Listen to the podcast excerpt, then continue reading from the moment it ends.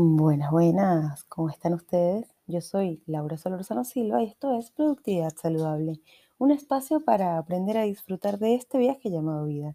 Recuerden que pueden seguirme en Instagram como productividad-saludable y aquí semana a semana entregaré pequeñas cápsulas para que conversemos sobre qué es ser productivo o productiva sin perder la cabeza. Comencemos. Hoy, que es mi último día de vacaciones y mañana ya vuelvo a mi jornada laboral, quiero traer un tema a colación. Y es que en Portugal esta semana se aprobó que es ilegal que tu jefe te llame fuera del horario laboral. En Chile estamos eh, ahora mismo hay un, proyecto en la Cámara de, de Senadores que ya fue despachada por la Cámara, que ya fue despachada al Senado. Es decir, está en la Cámara de Senadores que se llama Chao Jefe. Y ustedes se preguntarán, ¿por qué hay que legislar en torno a que el jefe no te escriba en horario fuera del horario laboral?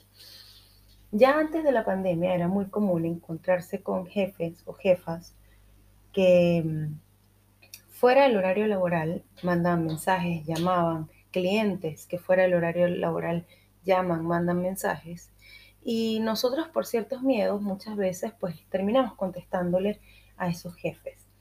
Yo no he tenido de esos jefes, la verdad, he tenido episodios muy puntuales a lo largo de mi vida, pero lo que yo sí quiero traerles hoy es una reflexión cortita y tiene mucho que ver con un post que leí el otro día que escribió Carmen eh, Geria, creo que se llama, en LinkedIn, en el cual hablaba sobre cuándo es el momento correcto de irte de un trabajo no lo decía exactamente con esas palabras, pero sí hacía mucho hincapié en ese estrés que te da, ¿no? Yo, eh, se llama Carmen Geria en Instagram, y ella hablaba un poco sobre ese estrés, esa, esa cosa horrible como del jefe que te persigue. Y mm, yo que he ido acuñando un término que es dictadura corporativa, que desarrollaré más adelante, probablemente en un paper, porque tengo que investigar un poco más, me angustia que a veces eh, no podamos decirle que no a ese jefe déspota porque tenemos miedo de perder el trabajo y no nos damos cuenta cómo replicamos eso mismo en la sociedad. Em, yo, que soy venezolana, tuve que vivir por muchos años escuchando cómo gente insultaba a trabajadores gubernamentales porque eran, eran cómplices del chavismo. Y ahí yo me pregunto, si tú a un jefe en una empresa privada, te sometes a lo que el jefe dice y te estresas. ¿Por qué no va a ser lo mismo para un empleado público que tiene una carrera hecha y solo está esperando sus últimos tres años para jubilarse? Ahí es cuando yo hablo un poco de la empatía y la compasión. Pero este capítulo no se trata sobre una reflexión política ni nada por el estilo, aunque todo esto tenga mucho de político en su haber. Político es distinto a partidista. Ojo con eso. Yo lo que quiero hoy es que ustedes se pregunten si hoy domingo, cuando sale este podcast, eh, cuando yo lo estoy grabando, si ustedes sienten ansiedad de volver a su trabajo. Yo no siento ansiedad de volver mañana a mi oficina, entre comillas, porque trabajo virtual desde la casa. Mañana, el martes, vuelvo a la oficina. Mi única ansiedad es la misma de todos los días, salir a la calle, porque estamos en una pandemia, pero no me da angustia volver a trabajar. Eso me pasó hace unos años, ya no me pasa.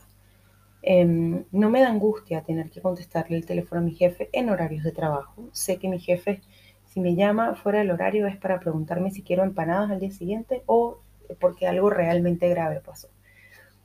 Por eso le contesto cuando me llama, especialmente por las empanadas. Pero si a ti hoy, mientras escuchas esto, que probablemente no lo estás escuchando hoy domingo, pero si tú mientras escuchas esto empiezas a recordar y te da angustia estar en tu trabajo, tal vez es hora de decirle chao. Tal vez es hora de empezar a armar un plan y buscar otro lugar para trabajar. Porque amigos míos, amigas mías, amigues, ese estrés termina pasándonos factura en el cuerpo, porque el cuerpo es el único lugar donde sentimos el estrés. Esto ha sido todo por hoy, un episodio cortito de vacaciones. Esto fue Productividad Saludable. Yo soy Laura Solorzano Silva. Muchas gracias por llegar hasta aquí.